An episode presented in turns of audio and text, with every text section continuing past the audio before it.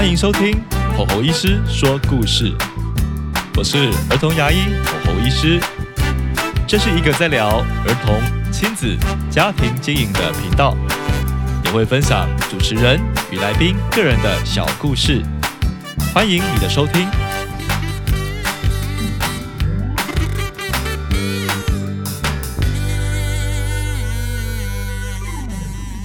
Hello，大家好，欢迎来到吼吼医师说故事。这一集啊很特别，因为已经迈入三十集了。曾经我跟自己许下诺言，我们就是直接录三十集看看吧。那这三十集我们看看会有什么变化？第一集我记得是在我确诊的时候，那时候因为我确诊的症状其实是轻的，所以我在后面隔离的几天其实没事做。这个时候大概是二零二二年的十月左右，所以啊，我就开始录制了第一集的 Podcast。一路走来到现在已经半年的时间了，在过程当中也很感谢很多的听友的支持，以及呢也很感谢啊我的一些良师益友啊给予我的一些建议，所以支持到了现在了，我很高兴。其实现在呢，三十集对我来说。我没有想要就此结束，曾经有念头啦，想说啊，三十集就放下来吧。但是后来发现累积了不少的粉丝与听友，以及我也在这个三十集的分水岭里面发现有更多的创作灵感出现，而且还有更多的怎么说呢？感动或是更多的好奇心。对于 podcast 这部分，我发现说啊，原来 podcast 可以做更多的事情。可以探讨更多的面向，所以呢，他就支持我继续录下去了。感谢你聆听，这是我们节目的第三十集。这一集一样会是由我自己来挑大梁，来跟大家聊聊有关于教养的议题。曾经有听友问我说：“哎，吼吼医师啊，为什么你要聊教养的议题呢？”其实还有蛮多的议题可以聊的啊，像是你的本业儿童牙科有很多小朋友牙齿的议题。那光这个聊就聊不完啦。那为什么你要聊有关于教养的议题呢？这边要澄清一下，我觉得讲教养议题有点局限。其实我们应该要讲整个家庭经营的议题哦。教养议题有时候只会局限于很像家长跟小孩子之间的关系跟互动跟生活的经营。可是如果讲到家庭经营的话，那就会是跟另外一半也有关联。甚至跟你的长辈也会有关联，它是一整个家族的系统。因为我在临床上看到了非常多的孩子，他的背后的问题其实来自于他的家庭，或是来自于啊他父母的观念，哦甚至长辈的观念等等的。所以这就让我有这个灵感，会想要录制有关于家庭经营、教养经营的部分。这个就是我们节目的初衷。其实曾经啦，我有想过。我现在这么忙碌，其实看着也蛮忙碌的。那对于每一个小病人啊、病患啊，都有承诺，我也是需要花心思、花精力帮他们看诊。那我还有时间录制 Podcast 吗？不过呢，我现在呢重新找回这个定义，重新找回我做 Podcast 初衷的时候，其实这个动力是大的。支持我的第一个动力是，我们今天做一个理念或是知识的传达。如果这些家长他接受我们的知识、我们的理念，那他接下来带孩子来看牙的时候，我相信我们之间的沟通会更顺畅的。这也是在之前呃黄崇林医师，也就是网红的儿科医师啦，有提到过的，在他的儿童门诊中来看他的小孩子和家长，几乎都是看过他的卫教文章，或者是他在 YouTube 上所经营的一些理念的传达。所以我们在看诊前，先跟这些家长或是这些孩子们有一个呢，哦，理念上的一个接触。其实我们在实际来看牙的时候，会变轻松很多的，这是一点。那第二点是呢，其实既有 Podcast，我们可以帮助很多没有办法来找我看诊的家庭或是家长或小孩。为什么呢？因为一个牙医师的门诊量是有限的。而且呢，如果你在不同的县市，你也不太可能想要找我来看牙。说真的，那我也不太建议你。譬如说，呃，你今天住屏东，你要跑来找我看牙，哦，那真的我也没有说不行啦，但是我会蛮心疼你的，你的这个距离上你要花很多的时间。台湾也不是一个医疗资源缺乏的国家啊，所以你在你的县市一样可以找到你喜欢的牙医。那不过呢，我发现我们在做这个 podcast 之后，其实很多的家长他会因此而受惠，很多的家庭会因此而受惠。你在得到这些知识或观念之后，你可能会发现有一些小朋友牙齿的问题，你根本不用来看牙医，你只要静静等待就好了。譬如说。小朋友的长牙问题，那这样子其实我就帮助你省掉一次挂号费，不是吗？这样其实也挺好的。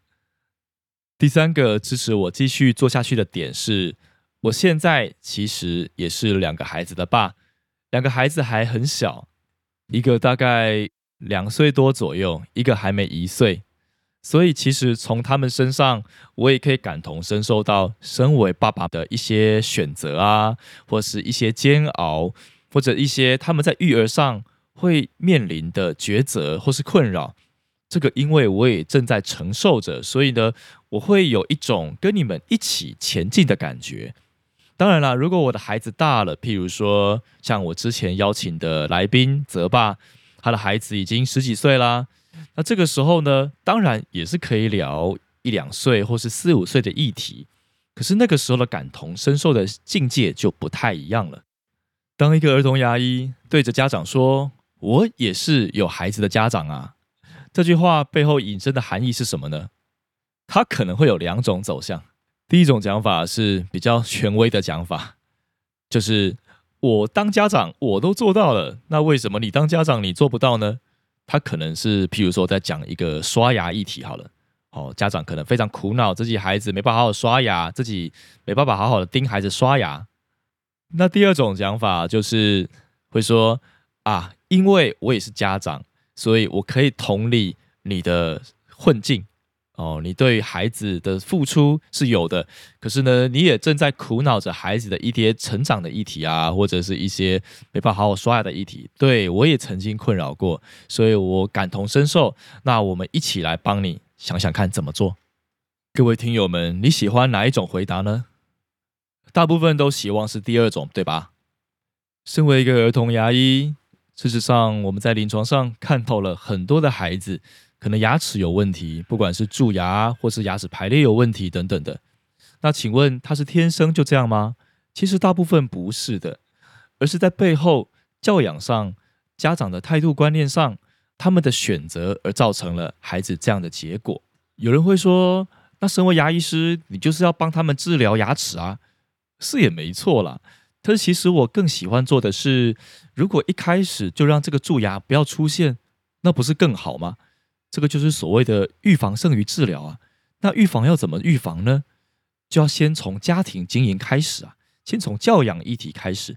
如果今天这个家庭经营、这个教养的状况，它可以改善，或者是它变成一个啊，塑造一个不会蛀牙的环境，那是不是孩子就不会蛀牙了呢？所以其实我们一直很支持从教养的议题、家庭的经营来着手。今天。就要来举一个鲜明的例子，那这个例子的标题呢叫做夜奶，什么意思呢？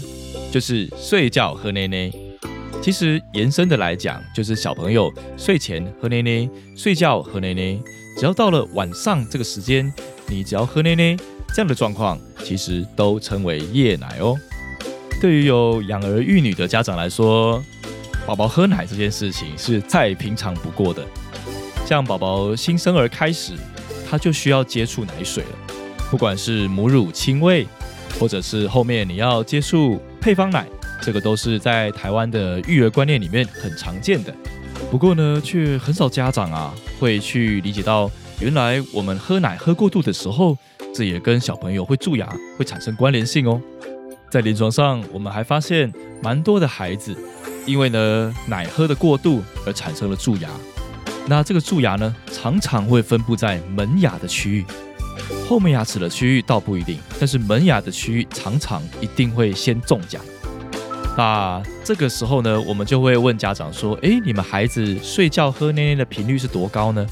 大部分都会承认说睡前有喝奶，或是睡一半会起来喝奶。接下来你一定会问，为什么睡觉喝奶这件事情是这么严重呢？我们以为这是育儿的知识里面天经地义的事，诶。接下来要跟大家说明一下，第一呢，奶本身它是会产生酸性的物质的。虽然它也是帮助宝宝营养补充的一个来源，不过呢，喝的过度的时候，事实上啊，它的蛀牙率会比较高，特别是配方奶。我们不是说夜奶喝母乳就不会蛀牙，但是呢，喝配方奶的比率相较是更高的。另外，其实在孩子睡觉的时候，小朋友的唾液分泌是会降低的，其实大人也是一样啦。人类在睡前的时候，或者在睡觉的时候，其实唾液的分泌就会慢慢的降低。唾液呢有一种丰富的功能，就是它里面有很多的免疫因子，可以呢去击打哦这些蛀牙菌，哦让这些蛀牙菌没办法好好的滋生，或是产生一些化学反应。所以呢，我们的口水其实帮我们挡掉很多的蛀牙哦，你可以这样理解。那当睡前喝奶这件事情发生的时候，因为小朋友的口中的唾液分泌下降了，所以呢，在口内的蛀牙菌的猖獗度啊，好或这个化学作用的程度就变得很大，它会把奶分解，产生各式各样的酸来腐蚀小朋友的牙齿，所以呢，小朋友的牙齿很快很快就会开始变黄啊，就会开始呢产生一种脱钙反应，甚至开始蛀牙了。好。如果讲到这边，接下来一定会有人问说：“请问睡觉喝奶刷牙不行吗？”是的，你一定会问，因为刷牙可以预防蛀牙这个观念已经深植在台湾人的内心当中，觉得不管我吃什么东西，反正我好好刷牙，刷干净，刷一百分，绝对不会蛀牙。我发现这个观念真的深植在每一个人的内心当中，但事实上，一个牙齿会不会蛀牙，它其实有非常多的面向要讨论的。就算你刷牙一百分，如果这个孩子他的夜奶的比率很高，我们在临床上看到一样会蛀牙哦。我们如果用理学角度来看的话，你也会发现一些端倪的。譬如说，就算你喝完奶，你有刷牙，第一，你真的有办法保证你刷一百分吗？你把口中任何的残留的奶都消失吗？这个要存疑的。第二呢？就算你把牙齿上的奶垢全部刷掉了，那请问你残留在咽喉的奶，你残留在口腔黏膜上的奶，你有刷掉吗？再来，小朋友口中内的酸碱度也不是你一次刷牙的行动就可以马上改变的。只要小朋友口腔里面的酸碱度够酸，那蛀牙菌还是可以很猖獗，而奶就是帮助这个酸碱度变酸的一个来源。哈哈，所以现在你知道了吧？夜奶不是你想象中的那么简单呐！我一直印象很深刻。曾经啊，我在台北金月饭店，我们协助某一个集团呢办一个小小的牙医营，就是呢，简单来说，让小朋友穿上小小医师袍，然后呢，在这个饭店的空间里面呢，去体验主办单位为他们准备的精心设计的这个啊体验牙医牙齿的活动。那在里面呢，他们邀请我担任里面的小讲师。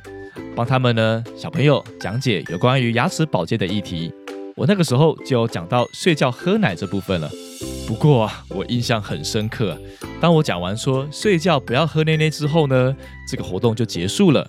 然后呢，主持人姐姐呢就跑出来跟大家说：“所以小朋友你们听到了吧？牙医师叔叔说睡觉不能喝奶哦。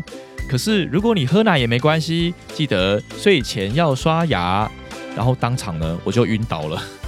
因为我没有跟主持人姐姐套招啊，她怎么可以把睡前喝奶后刷牙这件事情当做一个解套方案呢？真的是晕倒了。不过我也必须要承认啦，不是每个牙医师都会这样认为哦。有些牙医师现在还是认为说睡前喝奶没关系，反正有刷牙就好了，不会蛀牙。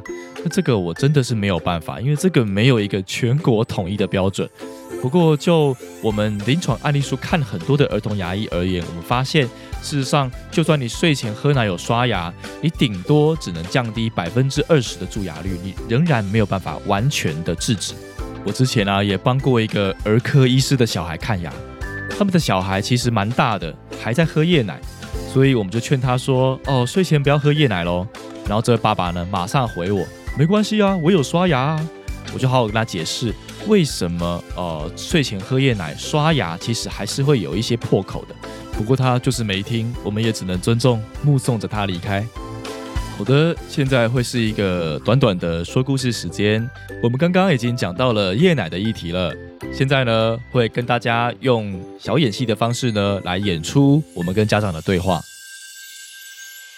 整间的大门再度的开启，这次来的是一个年轻的妈妈，带着一个约莫两岁的孩子。那这个男孩呢，看起来十分的害羞，抱在妈妈的怀里，不太肯看我。我接下来就邀请妈妈坐在椅子上，膝盖面向我的方向，而我的膝盖呢也朝向妈妈的方向。我们将男孩呢慢慢的由背往后导入我的膝盖间，我们来帮他检查牙齿。那在检查牙齿的过程当中，很快的我们发现了在门牙的地方有很明显的黑影。当然，因为现在男孩还小，还没有超过三岁。我不会轻易的让他拍 X 光片，不过在齿缝间呢，就有经验来判断，这是一个明显的蛀牙。在齿缝里的蛀牙呢，向外扩散了。男孩的两颗门牙都有蛀牙的迹象。接下来我开始对妈妈说话了：“妈妈，弟弟的门牙开始有蛀牙喽，不知道你有没有发现呢？”有啊，之前大概三个月前就有发现了，然后我们就那时候很努力的刷牙，看看能不能把它止住，可是还是继续扩散了，有点小担心了。请问弟弟现在睡觉还有喝奶奶吗？嗯，他都会有喝啊，不过他喝完都会刷牙啦，你放心。哦，不是这个意思的，妈妈。我们想要表达的是啊，小朋友在一岁半以后啊，睡觉还是喝奶奶的话，其实蛀牙率会比较高哦。就算有刷牙，还是无法完全止住的。这样啊，可是他白天的时候都吃很少饭呢，所以我们觉得怕他都营养不良，所以才会让他睡觉的时候喝奶奶。妈妈，我也是两个孩子的爸，我也可以理解啦。当孩子没有好好吃饭的时候，家长会担心，想要给他补充营养。不过呢，我们临床上的案例发现，如果当我们越是这样做，就会越养成一个习惯哦，这样他的白天就更无法好好吃饭了。哦，还有一个我蛮担心的，就是。长辈都会说孩子都长不大，然后都瘦瘦小小的，所以其实我们也是有点压力。如果我们直接把他的睡觉奶奶断掉，我们怕长辈会生气的。妈妈没有关系哦，你今天可能是第一次听到牙医跟你说这样子睡觉奶奶会有蛀牙的状况，没关系，我们再慢慢调整就好了。那你有没有什么需要我帮忙的地方呢？哦，好啊，医生，我想请问一下，那接下来我们要怎么做呢？请问这个蛀牙是用补牙把它补起来就好了吗？呃，好的。其实啊，以前啊，我也喜欢用补牙的方式来帮小朋友解决门牙缝蛀牙的问题。可是你知道吗？后来我们发现这个方法没什么效果，因为补了之后啊，它都会掉下来，不止掉下来而已，而且这个蛀牙还会往旁边扩散，等于是你越补越大洞啊。如果要真的让这个状况止住呢？除了刚刚我们讲的生活作息要调整外，其实还有两个途径你可以达到效果。一个是加强他的涂氟频率，像小朋友啊，每半年涂氟一次，这是对于没有什么蛀牙风险的小朋友而言的。如果你的小朋友真的比较容易蛀牙，那你可以自己考虑增加他的涂氟频率。不过这样的涂氟就需要自费哦，没有健保给付的。第二种途径是，当这个蛀牙真的很丑，或者是真的影响到牙齿神经发炎等等的状况，那我们就需要帮他做乳牙的牙冠，也就是小朋友的假牙，把他的牙齿整个套起来修复好，这样他的确就不太容易再蛀牙了。好哦，谢谢你。好的，这个故事结束了，各位听得如何呢？它不是特别针对某一对家庭或家长来讲的。而是呢，那是针对我的临床上的大数据，所以呢，很轻轻松松就描写出一段。为什么呢？因为蛮多的家长、蛮多的家庭，这个状况都很类似，所以他也没有针对谁而设计的故事。所以透过这个故事，你可以理解吗？一个孩子他的蛀牙不蛀牙，其实跟他背后的教养、跟他背后的家庭经营非常有关联，不是吗？家长让小朋友喝夜奶是有理由的。怕他营养不良，因为他在白天没有办法好好吃饭。讲小朋友没有办法好好吃饭这个议题，就可以讲完整的两三集了，这没有办法在今天完整的叙述。如果各位有兴趣，可以去听我们之前的单集，在我访问营养师 Bonita 哦，有关于小朋友没办法好好吃饭这个议题，有很多的论述。但总之，这个家长因为小朋友没有办法好好吃饭，所以就让他喝夜奶了，而且还不肯戒掉呢，因为呢。他担心小朋友营养不良的部分远高于对蛀牙的害怕呀。想到这里呢，这边就要不免提一下我自己的孩子。我自己的孩子大概在出了月中，也就是差不多在一个月到两个月之间，我们就让他停掉夜奶了，也就是他睡觉的那一餐就不喝了。原因是我看了百岁医师的相关的书籍。在书籍里面有讲述到孩子啊不让他睡觉喝奶奶这个部分，以及他的理由。总之呢，我们就将这个东西亲身去实践了，还蛮有效的。但也不是说我完全就是百岁医师派的，其实呢，他有一些部分的论点我是不认同的，所以我自己都有做修改。所以当有家长问我说：“哎，吼吼医师啊，那你自己的小孩是怎么戒夜奶的呢？”我就会回答说：“呃，他出月中就戒了。”然后还蛮多人砸舌的，一定很多人会问说啊，这样会不会营养不良？哦，那这样会不会很多的这样的一个副作用？但事实上，就医学的角度而言呢，其实有两点你可以思考看看。第一呢，是人类的生理时钟是可以调整的。人类呢是一天吃一餐、两餐、三餐、四餐、五餐、八餐，那其实是身体都会有自己调控的机制，人没有那么容易就饿死，或是那么容易营养不良。另外一点是，小朋友在生长过程中要长高、要发育，其实生长激素是很重要的，不是吗？但你知道吗？如果小朋友在很饱的状态下，生长激素反而很难分泌哦。这也就是为什么我在被长辈骂到臭头的状态下，仍然跟着太太一起坚持着，把这两个孩子的作息调好，戒掉夜奶，看着他们长大。事实上，他们现在长得很好，也很高，也非常的健康。另外，白天的吃饭也完全没有问题，他们的食欲非常好，所以更不用提说晚上需要补内内这件事情了，完全不用去想这件事。其实要讲这件事，不是要来炫耀我自己啦，而是说，因为我自己亲身经历了，亲身去突破了，所以我想我会更有立场，啊，更能够感同身受啊，现在家长的一些苦境，能够协助他们走过去，是这样的意思。我认为一个牙齿背后教养的议题分了很多的层面。首先是家长自己的观念，也就是所谓的知识；另外也是他对于整个家庭经营的想法。另外，有时候我们也需要解决家长的害怕。有些害怕其实是需要的，但有些害怕却也是多余的，因为那个害怕不一定真的让孩子会往那个方向走。另外呢，我们又牵扯到亲子对话的部分。有时候家长不是不想要让孩子往这个方向走，而是因为孩子的反应，家长没有办法去接招，所以呢，产生了亲子对话的冲突。再来啊，又是一个呢，家长与另外一半的哦这样的一个沟通模式，它也有可能会造成小朋友牙齿的问题。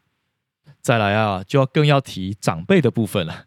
因为长辈的教养观念与我们这一代会有些不一样，过去有一些被印证的一些医学的伦理，在现在呢都被推翻了，所以真的跟长辈的沟通也是一块。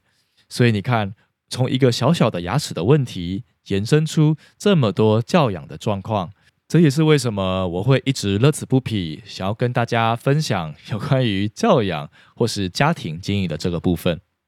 我自己也是家长啊。所以我自己也承受过一些辛苦以及不被理解的部分，但是我跟我的太太就这样子一路克服过来了，真的很感谢上帝给我们的恩典，给我们的支持。对，节目已经到尾声了，还喜欢今天的节目吗？如果你有想听的内容，欢迎在我们底下的留言区留言，并且留下我们的五星好评哦，真的很感谢你的收听。侯医师正式迈入三十级了，接下来的故事会更精彩，敬请期待。下次见，拜拜。